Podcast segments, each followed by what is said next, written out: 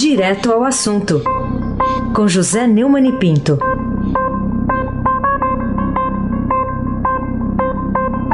Neumani, bom dia.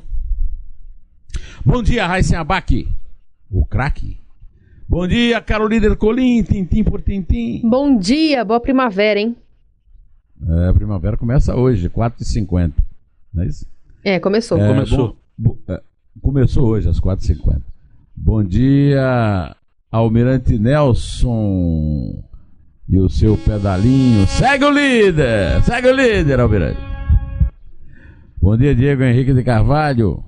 Bom dia, Moacir Biasi. Bom dia, Clã Bonfim, Manuel Alice Isadora. Bom dia, ouvinte da Rádio Eldorado, melhor ouvinte, 107,3. Vai se abaque o craque!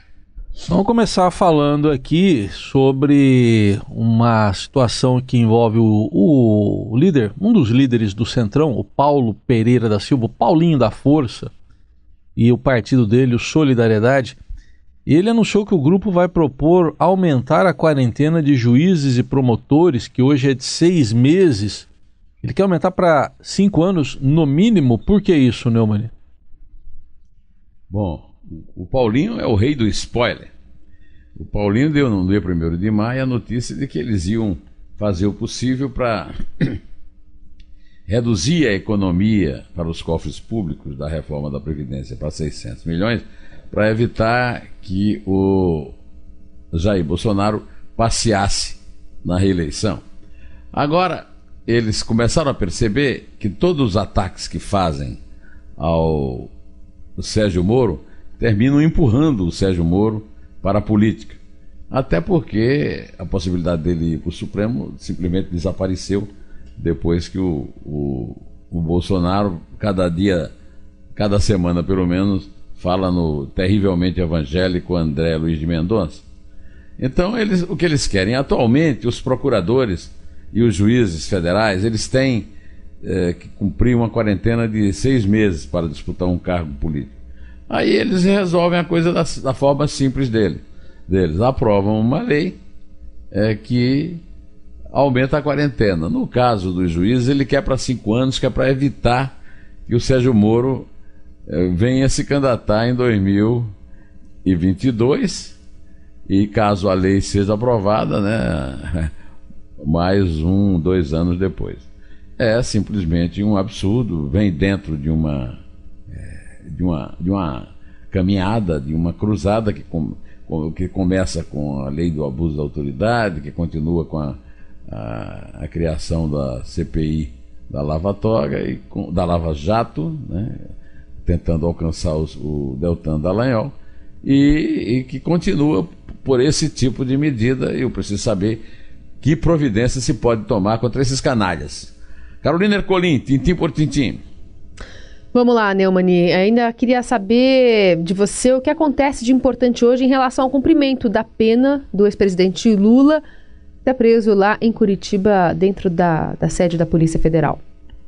É, o dia 23 também é, é o dia, é o prazo né, é, a partir do qual a defesa do Lula poderá recorrer pedindo um regime semiaberto.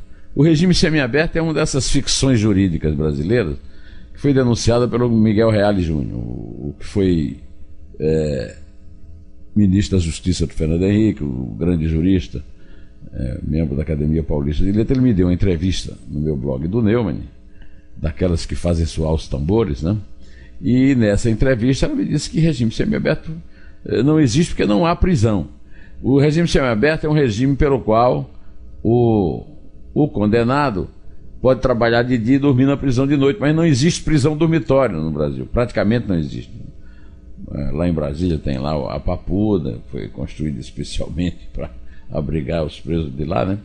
É, então o semiaberto não funciona, não existe. Passa-se logo para o aberto que pessoa- o condenado vai para casa e, e fica, e tem a obrigação de dormir em casa, não pode se reunir com os seus companheiros de crime, etc. O que, no caso do Lula, é é uma brincadeira, que ele vive reunido com os companheiros do crime na cela onde ele está, que não é uma cela, é uma sala de Estado maior.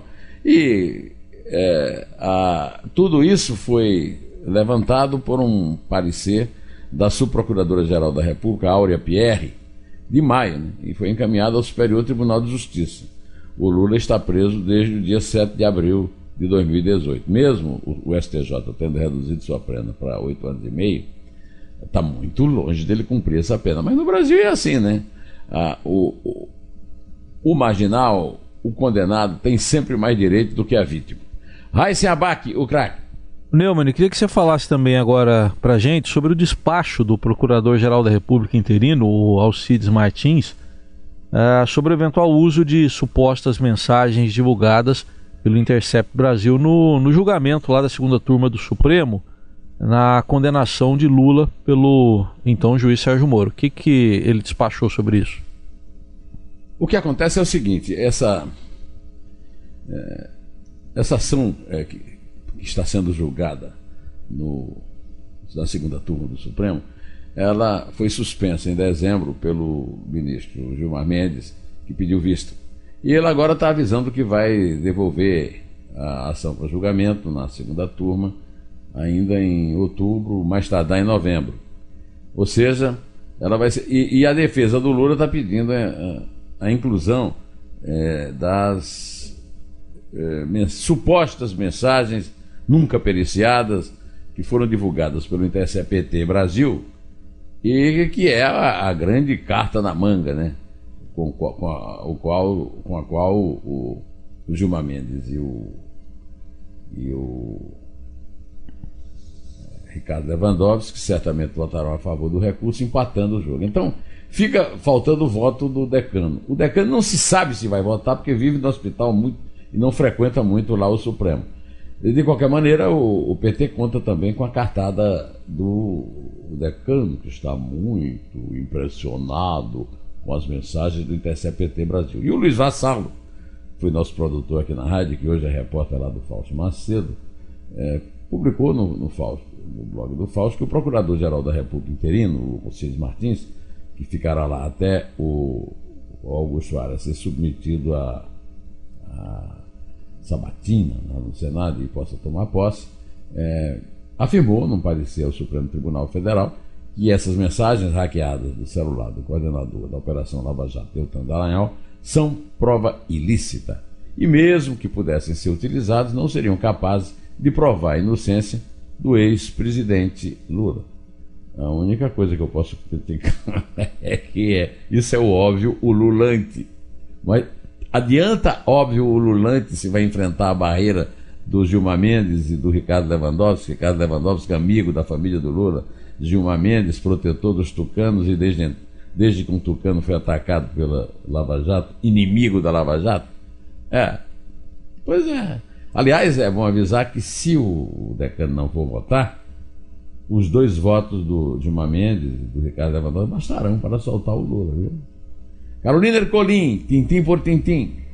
Quais são as novidades reveladas no fim de semana daquele processo dos hackers de Araraquara que violaram o sigilo telefônico de mais de mil autoridades pela Polícia Federal de Brasília, em Neumani? Minha amiga Cora Rony chama-os de Ararahacas. Gostei muito desse neologismo dela. Né? É, a, a, Polícia Federal descobriu uma conta com movimentação de 3 milhões de reais ligadas ao programador Tiago Eliezer Santos, o Chiclete o hacker, bastante BR-18 tem um, um, um, material bem bom do, do que eles apuraram. É, sobre a respeito disso. É, isso foi dado com exclusividade pelo antagonista e o BR-18, como você lembra, tem um excelente material. O Chiclete é o chamado quinto elemento né, e foi preso na segunda fase da operação Spoofing, que agora eu aprendi, o meu filho me ensinou, é uma palavra que é, define esse tipo de atividade. Né? Além disso, a Polícia Federal chegou a um tal de Luiz Molição, que é o sexto elemento né, investigado da Spoofing. E tem um áudio em que ele conversa com a pessoa de sotaque estrangeiro. E a polícia acha que a voz está muito parecida com a do Glenn Greenwald. Seria a ponte de ligação. Agora, isso também vai precisar de uma perícia para confirmar, né? Aí se abaque o craque. O Neumann, eu queria que você falasse agora também um pouco sobre o novo recurso da defesa do senador Flávio Bolsonaro ao Supremo Tribunal Federal para interromper o inquérito a que ele responde no Ministério Público lá do Rio de Janeiro. O que, que ele está fazendo agora? É, o senador Flávio Bolsonaro, do PSL do Rio, recorreu mais uma vez ao Supremo Tribunal Federal para tentar suspender atos de investigação sobre peculato e lavagem de dinheiro. Esse procedimento, a gente sabe faz algum tempo, o Estadão revelou em primeira mão, é, em dezembro de 2017, né? É, não, desculpe, de 2018, é, que descobriu várias, é, vários procedimentos atípicos de muitos deputados, inclusive do atual presidente, o Siciliano, que é do PT, e de uma é, assessora dali, no meio descobriu um, o ex-motorista do Flávio Bolsonaro, o, o, notório Fabrício Queiroz, e desde então está rolando isso. O, o, existe uma suspeita de prática ilegal de rachadinha, aquela devolução, né? O deputado paga 10 mil reais para um funcionário, normalmente um laranja, que fica com mil e devolve nove para o deputado. Né? Essa reclamação, ela foi sorteada para o ministro Gilmar Mendes. Conhece? O advogado do senador, Frederic Vasser, é, alegou que um habeas corpus que a defesa propôs continuou tramitando no Tribunal de Justiça, mesmo depois daquela decisão é, que provocou o acordo entre o Bolsonaro e o Toffoli, na qual o presidente do Supremo é, vetou toda a possibilidade de compartilhamento de é, informações sigilosas entre o COAF, a Polícia Federal e o Banco Central e os ministérios públicos é, federal e estadual. Né? A investigação começou em julho do ano passado, a movimentação do Fabrício foi 1 milhão e 200 e até hoje o Fabrício não depois. É uma, é uma investigação muito lerda, viu, Carolina? É uma investigação que não anda. E o Fabrício mora no Morumbi, que não é propriamente um lugar adequado para sargento aposentado da PM, mas é para ficar perto do hospital. Ele está tratando da saúde, que é o grande, a grande alegação que ele faz para não depor no, no Ministério Público. Agora, quanto ao Flávio Bolsonaro, ele só reafirma aquilo que eu venho, que eu venho citando aqui que a minha avó sempre dizia, né? Quem não deve, não teme. É, pois é. Quem não deve, espera que a investigação seja feita e prove sua inocência e depois vai cartar no cafezinho do Senado. Por enquanto ele vive escondido, fazendo articulações e manhas, né? enquanto escapa pelas brechas do acordo pelo qual o pai vai pôr uh, no lugar do Celso de Mello, esse mesmo que está dodói, é, em novembro do ano que vem, o advogado-geral da União, que ele nomeou a pedido do Dias Toffoli, que é um protegido do Dias Toffoli, assim como o Dias Toffoli é um protegido do PT. Só teve empregos relativos ao PT. O André Mendonça, o pastor presbiteriano terrivelmente evangélico, o mais supremável do que o Moro, é, também vive sob a proteção do Dias Toffoli na Advocacia Geral da União, fazendo uma carreira rápida e protegida. Carolina Ercolim, tintim por tintim. Neumani, é, o que você acha da alta comissária das Nações Unidas para Direitos Humanos, ex-presidente do Chile, Michelle Bachelet, declarar que sente pena do Brasil, fato que já foi bastante comentado nas redes sociais, inclusive pelos filhos do presidente Bolsonaro? Essa ação foi feita numa entrevista para uma TV, TVN, que é uma TV estatal mexicana, é, chilena, desculpa, conforme é, reportou a agência de notícias Reuters ela remete àquele ataque pessoal feito pelo presidente Jair Bolsonaro a respeito do seu pai, o brigadeiro Alberto Bachelet, torturado e morto durante a ditadura de Augusto Pinochet.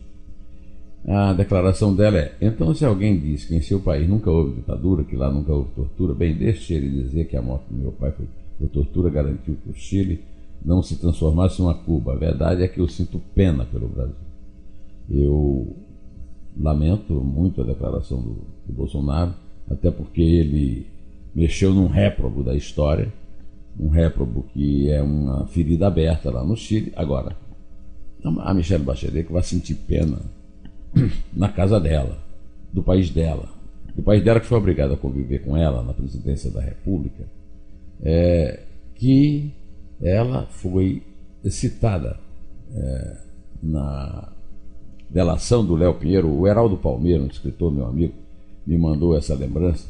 o Léo Pinheiro delatou um pedido de Lula para a OAS pagar propina a então presidente do Chile, Michele Bachelet. Além disso, ela perdeu a última eleição para Sebastião Pinheiro por um motivo muito simples. Em 2015, ela admitiu ter sido atingida pelo suposto caso de corrupção do qual seu filho e sua nora são acusados e que provocou uma forte apoio, queda do apoio popular. No entanto, como lá na ONU é, a esquerda tem muita força, ela está lá de alta comissária dos direitos humanos. Ah, na época, em 2015, para a mesma TVN, que é uma TV estatal, ela disse: É óbvio que fui atingida pelo que aconteceu. Foi duro, como mulher, como mãe, como presidente. Ela não achou duro receber a propina do, da OAS, segundo o Léo Pinheiro. E é bom lembrar que quando alguém depõe é, um depoimento premiado, não pode mentir, senão perde os prêmios. Né? O filho dela se chama Sebastião Dávalos Bachelet e a nora é Natália Compagnon. Os dois são acusados de uso de informação privilegiada e tráfico de influência após um negócio imobiliário é, e milionário concretizado pela Caval, empresa da qual a é, Compagnon é dona em 50%. Ou seja, é, eu não sinto pena nenhuma do Chile, porque o Chile é uma bela democracia, aceita é, esse tipo de coisa, mas depois chegou na urna e, e deu-lhe o merecido castigo, porque influência, né? É, informação privilegiada, quem é que dava? Ao filho e à norinha. Então é o seguinte: sou contra a declaração do Bolsonaro e sou contra a declaração de Bachelet. Ela que vai sentir pena lá da turma dela. Aí se abaque o craque. Ô Neumann, é, até hoje a reportagem de Estadão, queria que você comentasse sobre esse assunto. Alguma razão para juízes ganharem acima do teto de outros funcionários por causa dos penduricalhos que os favorecem?